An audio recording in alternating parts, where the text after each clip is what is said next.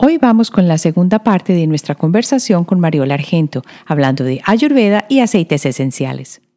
Yo pregunto acá, ¿será posible que una persona en su vida empiece como un dosha y termine como otro o no es posible? No, cuando nacemos ya venimos con esa proporción de elementos y morimos con esa proporción de elementos. Lo que sucede es que a medida que vamos creciendo, vamos absorbiendo como esponja lo que tenemos alrededor. Las creencias, las costumbres, depende de dónde hayamos nacido, depende de cómo se coma en donde hayamos nacido, eh, todo lo vamos absorbiendo y eso que nos provoca que haya un desequilibrio de esos elementos. Ah, Entonces, entiendo. Nuestro, nuestro equilibrio, cuando nacemos, que se llama Pakruti, que es nuestro equilibrio puro ¿no? de esos elementos, eh, durante el resto de la vida, el desequilibrio en Ayurveda se llama Vikruti y tenemos que ir fluyendo con ese Vikruti para volver a ese Pakruti, que es el equilibrio puro.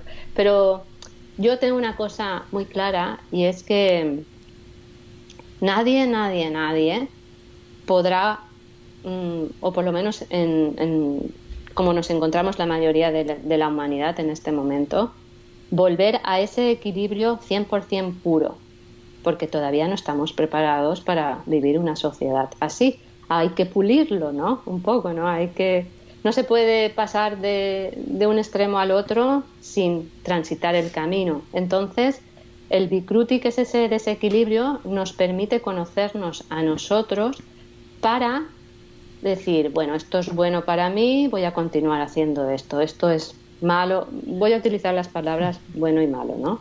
Sino que esto me suma y esto me resta, o esto me equilibra y esto me desequilibra. Yo elijo qué quiero hacer ahora.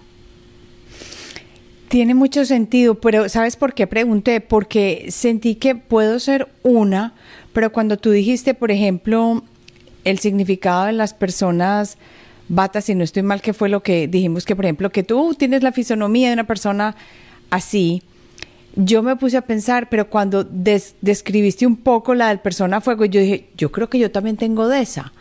Entonces, ahí estabas hablando ahorita que las personas también en, su forma o en su, eh, cierto, en su dosha, venían mezcladas. Todos estamos mezclados entonces. Todos. Sí, yo eh, tengo más predominancia de bata y pita, que quiere decir que tengo más predominancia de los elementos aire y fuego. Ay, Pero sí, como tú. Bata, digamos que, que me domina bastante. Pero vamos, que cuando no estoy en bata estoy en pita y cuando no estoy en pita estoy en bata, entonces voy jugando con ellos. Y lo que necesito es más de caza, de esa tierra, de esa agua que me nutre, de esa tierra que me da estabilidad. Y una persona, por ejemplo, imagínate que fuese caza pita, pues a esta persona le faltaría más dosha bata, por lo tanto mm, necesitaría más el movimiento, necesitaría más eh, comer alimentos más ligeros. Está todo así muy conectado. Cuando tú estás hablando de comer ciertos alimentos o ciertas cosas, por ejemplo, una persona que se esté empezando a identificar para los que nos están escuchando, digamos algo breve y simple sobre cada uno y algo que la persona puede decir, ay, sí, es que esto me hace bien, porque yo me he dado cuenta que a medida que uno se va conociendo, es como va hilando esos puntos importantes que uno dice, claro, por ejemplo, lo que tú dijiste del té, pues de los sabores amargos, y que me acabas de decir, entonces échale un poquito de jengibre mm. y te vas a dar cuenta de la diferencia. Entonces, ¿cómo podríamos decir algo como simple y básico para que las personas puedan empezar a sentir, oh, yo sí soy esta y esto es lo que, lo que me atrae o lo que no me sirve, algo en general? A ver, una vez eh, descubre qué dosha es, ¿no? Vamos a decirlo así, ¿no? Porque a veces eh, hay personas que, que por mucho que digas se necesita o, de tu apoyo y hay otras personas que enseguida lo ven, ¿no? Pero una vez eh, digamos, descubres qué dosha eres, también descubres que cada dosha le equilibran y desequilibran unos sabores. Entonces, a Ah. Bata le equilibran los sabores dulce, ácido y... Ay, que se me ha olvidado el otro sabor. Dulce y ácido. Y yo soy, a, a mí el dulce últimamente ya ha empezado como, yo le dije a mi esposo, estamos cambiando.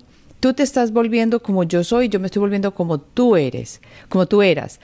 Le encantaba el dulce. A mí no, a mí no me gustaban ni las galletas, ni los tortas, ni los, nada de eso. Y últimamente ando mucho con, últimamente quiero decir hace como un año, el dulce. A mí eso no me gustaba. Me encantaba el limón y todavía me encanta y los ácidos y eso. Entonces ya estoy viendo como la, mmm, mira, Sí, eh, ahora acabo de recordar el tercero. El dulce, el ácido y el salado equilibran a Bata. me encantan. El amargo, el astringente y el picante lo desequilibran. ¿Qué significa? Que tiene que tomar más de los alimentos que contengan los sabores dulce, ácido y salado y menos de los que contengan picante, amargo y astringente. En pita, los sabores que le equilibran son el, el amargo, el astringente y el dulce. Y los sabores que lo desequilibran son el, el ácido, el salado y el picante, sobre todo el picante, porque el picante tiene mucho fuego.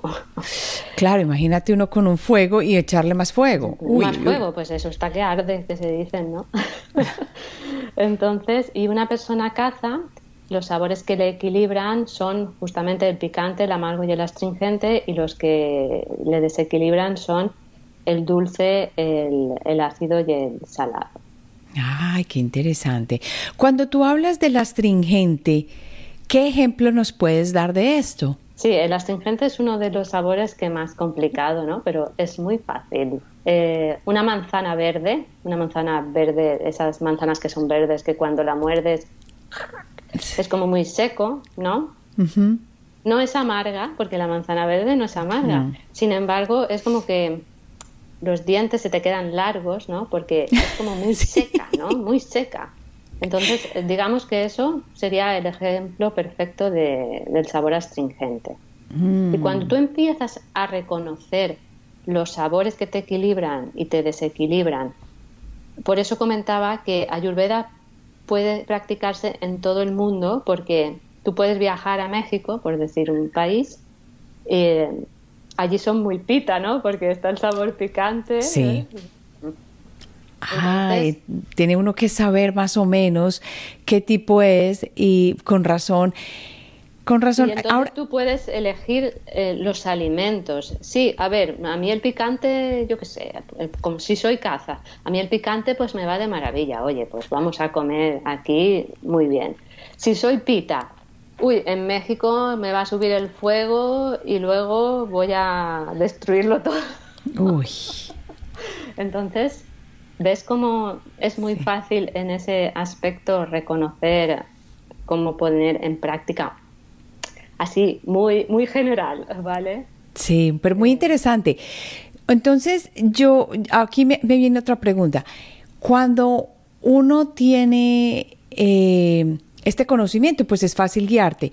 Pero ¿qué pasa si tú estás sintiendo más este desequilibrio en cuanto a comidas en general? Ni siquiera estás mirando tu parte mente, cuerpo y alma o, na- o nada así, sino que sientes que con los años las cosas ya no son las mismas en cuanto a los sabores que querías probar o la comida te está cayendo mal.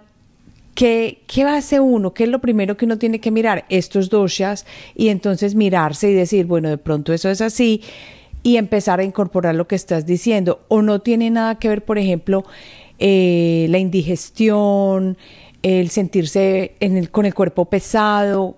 ¿Cómo sabe uno? ¿Está relacionado A directamente? ver, eso, eso son señales clarísimas de que el cuerpo te está enviando una señal, nunca mejor dicho, ¿no? Eh, pero, por ejemplo, existe eh, en Ayurveda, eh, a través de la lengua, de la vista, de la piel, de las uñas, podemos bus- encontrar por- eh, en qué órgano estamos en desequilibrio, ¿no?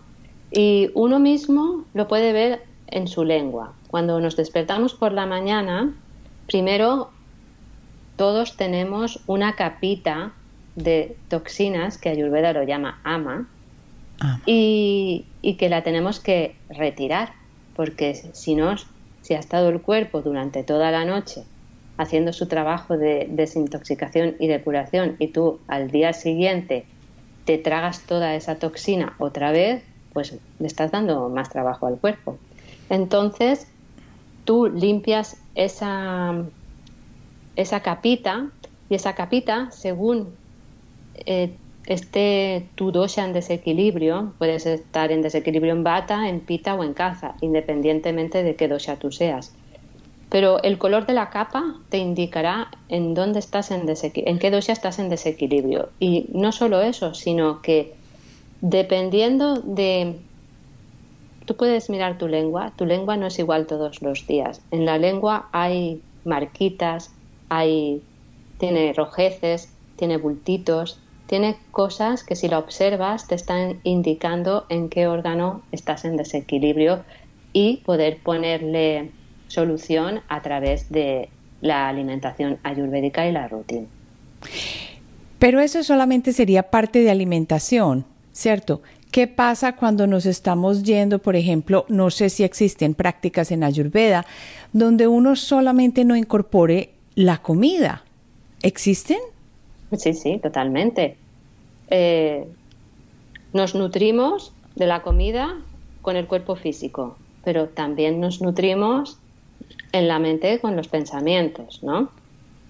Entonces, es importante tener unos pensamientos claros para poder eh, que, la vida podamos fluir y, que si se presenta un problema lo podamos solucionar sin estresarnos. Por supuesto, Ayurveda nos da, digamos, terapias para la mente que están basadas pues, en los mantras, en, en el canto de los mantras, en la meditación, en la aromaterapia. Ah, por eso es que tú eres tan buena con la aromaterapia. yo Bueno, yo es que la aromaterapia viene antes que la ayurveda, pero está relacionado. Ah, qué bien. Entonces es parte de lo que trabajamos. ¿Y qué más? ¿Existen otras cosas que te interrumpí? Sí, la, terapia con los colores y todo lo que tenga que ver a nivel sutil y con la mente, pero sobre todo estos cuatro que he nombrado.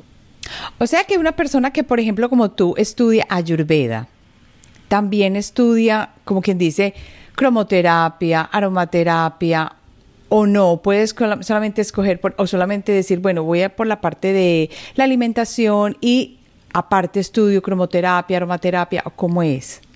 Puedes eh, estudiar esas cosas también para poder nutrir más a, la persona que venga a tu consulta. Ay, qué interesante. Yo, por ejemplo, en mi caso, como eh, me encanta la aromaterapia y la practico en mí, entonces yo siempre voy a aconsejarte aromaterapia. Claro, pero me parece muy interesante, Mariola, ¿sabes por qué? Porque, porque yo he llegado a, por ejemplo, cromoterapia, precisamente porque a mí me encanta pintar. Entonces, yo sé que el color hace algo en mí. Aquí tengo, yo quiero mostrar Así, así me gusta vivir a mí. Entonces, tengo mis flores de color amarillo y me encanta tener como el color para que me ayude y, cierto, cierto brillo, como se refleja. Y hay gente que uno le comenta, ay, mira ese color. pues sí, un color.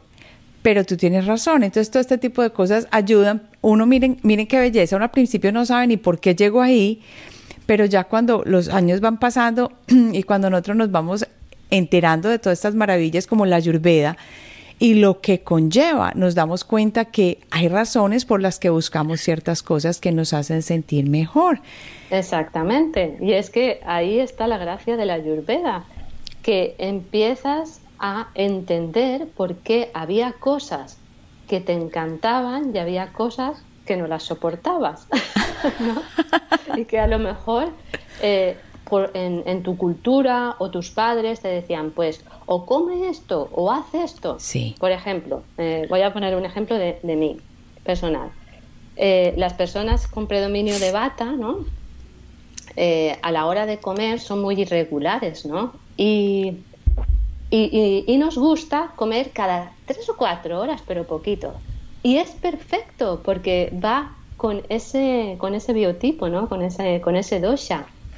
Sin embargo, eh, en la cultura te dicen, es que comes como un pajarito, es que no comes casi, pero es que a mí me va bien esto y está mal visto y entonces tú comes y tú comes cuando eres pequeña, ¿no? Para agradar a tus padres, para que no se enfaden contigo, pero no están respetando tu esencia. O porque Claro, o porque no te podías parar de la mesa porque hay unos niños que se están muriendo del hambre en África, así me decían a mí. Entonces te tienes que comer la comida. O a mi esposo le decían. Pero tenías que comer todo y a lo mejor tú no tenías ganas. Exacto. Y, una persona con predominancia caza que se come hasta los platos, ¿no? Eh, eh, entonces ahí esa persona pues tendría que eh, sus padres si conociesen el ayurveda dirían bueno pues vamos a hacerle más verduritas más cosas que no sean tan pesadas ni, ni tan que, tenga tanta grasa a lo mejor y todo eso no para que crezca no tan no tan gordita o tan gordito no o sea es que eh, eh, Pero qué lindo. una pasada en ese aspecto. O sea que los padres yo creo que deberían aprender de este tipo de, de sistemas milenarios para que podamos educar a nuestros hijos de una manera mucho más amigable, porque mientras tú mencionabas, por ejemplo, hacia lo que uno tiende, yo puedo ver que mi hijo es delgado, vive en las nubes, todo este tipo de cosas. Entonces, ya sé más o menos qué es. Y lo que hablas de la comida, hay, hay veces que él se pasa mucho tiempo sin comer o, a veces come y me dice, no, ya, ya estoy bien.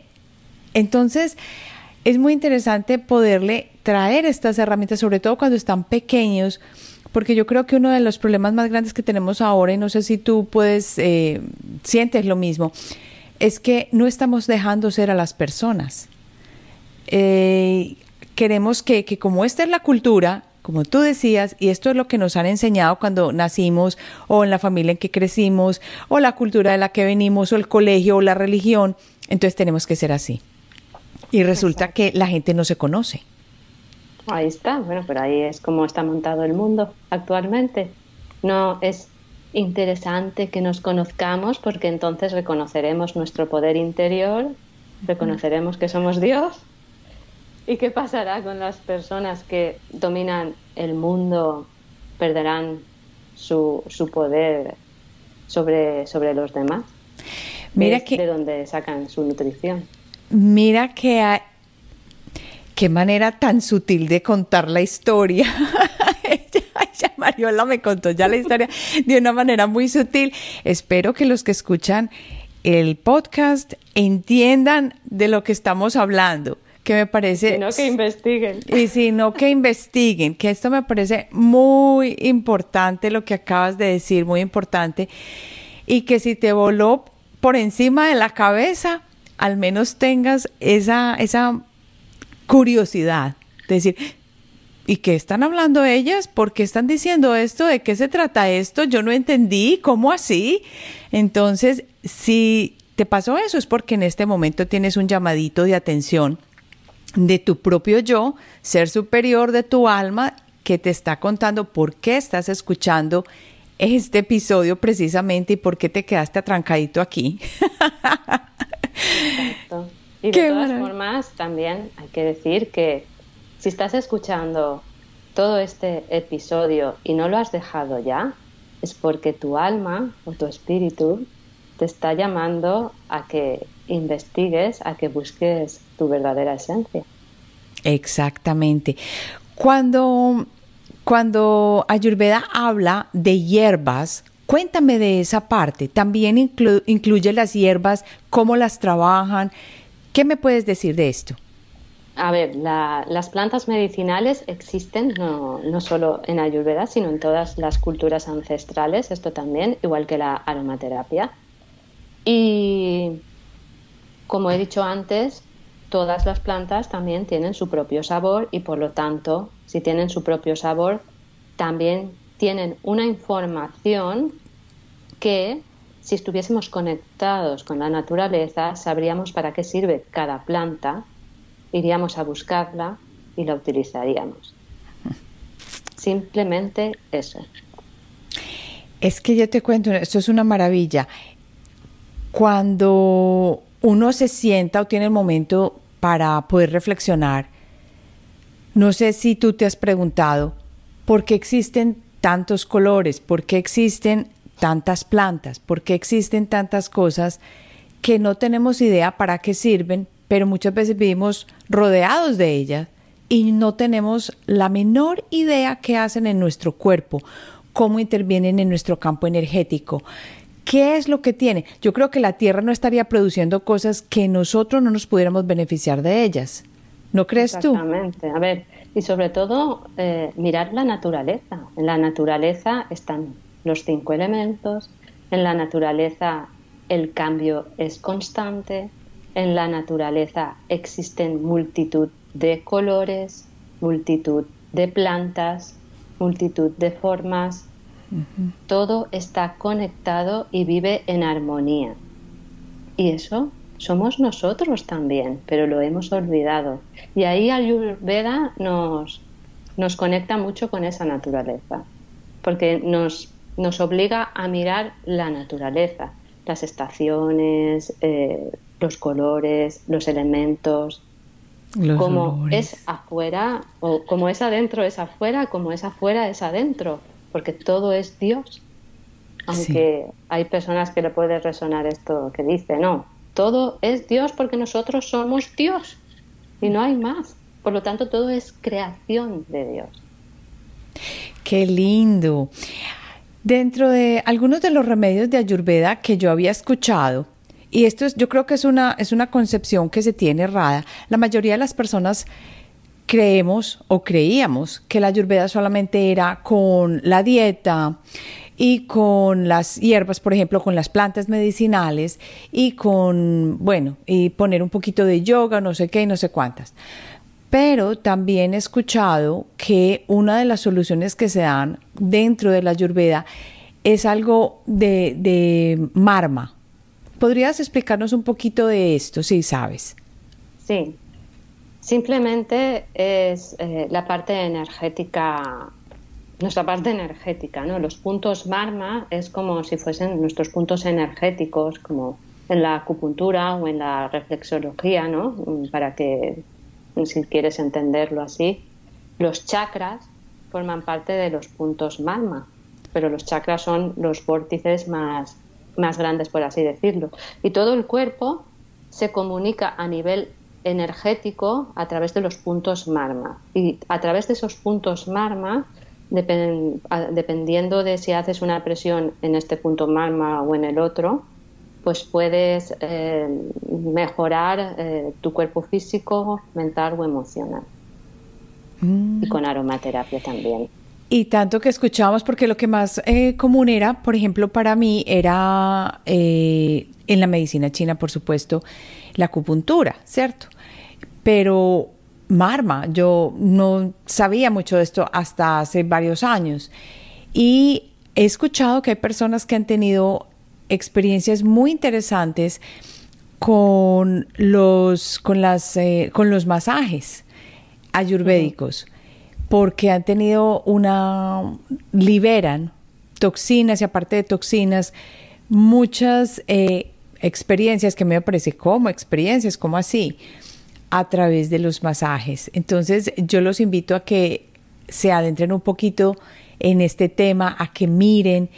Y otra cosa que te quería comentar era que yo he escuchado la palabra, ¿sabes por qué escuché la palabra? Porque aquí en, en, la ciudad donde vivo hay una, un sitio de Ayurveda que se llama así.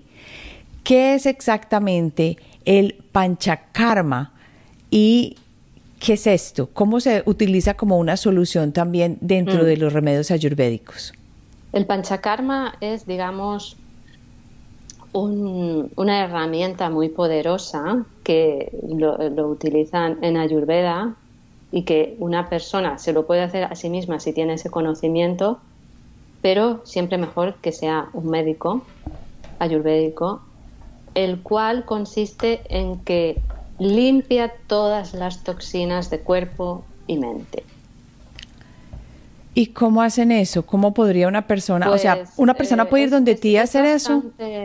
Son ejercicios o prácticas, mejor dicho, mm, algunas un poco duritas en el sentido de que de depuración, desintoxicación, eh, hay masajes también que estas son un poco más agradables, ¿no? Eh, es un procedimiento bastante larguito en Ah, días, ¿no? Y en, y en prácticas. ¿Cuántos días se puede tomar una persona haciendo esto? ¿Y una persona puede ir donde ti a hacerse esto o tú no estás No, todavía? esto tiene que hacerlo un, un médico ayurvédico Ah, oh. es- o, o una persona especializada en, en panchakarma, pero sobre todo un médico ayurvédico es el, el ideal para, para poder hacer esta práctica. Es como irte de retiro, ¿no? Ajá. Pero te vas a hacer un panchakarma y, y cuando sales del panchakarma estás limpio en todos los sentidos. Qué interesante. ¿Tú te has hecho alguna vez uno? Pues yo no me he hecho ninguno porque aquí en España no conozco a nadie cerca que lo haga. Ay, ¿verdad? Porque yo acá en ese centro, ellos hacen panchakarma, pero no es que ellos se vayan para un sitio, sino que son, son como citas. Y esas citas, ellos van, oh, vienes a una cita, una- entonces yo, yo preguntaba, pero ¿cuánto se demora una persona haciéndose un panchakarma? Le Sí, dan es a uno... También hay diferentes formas de hacerlo.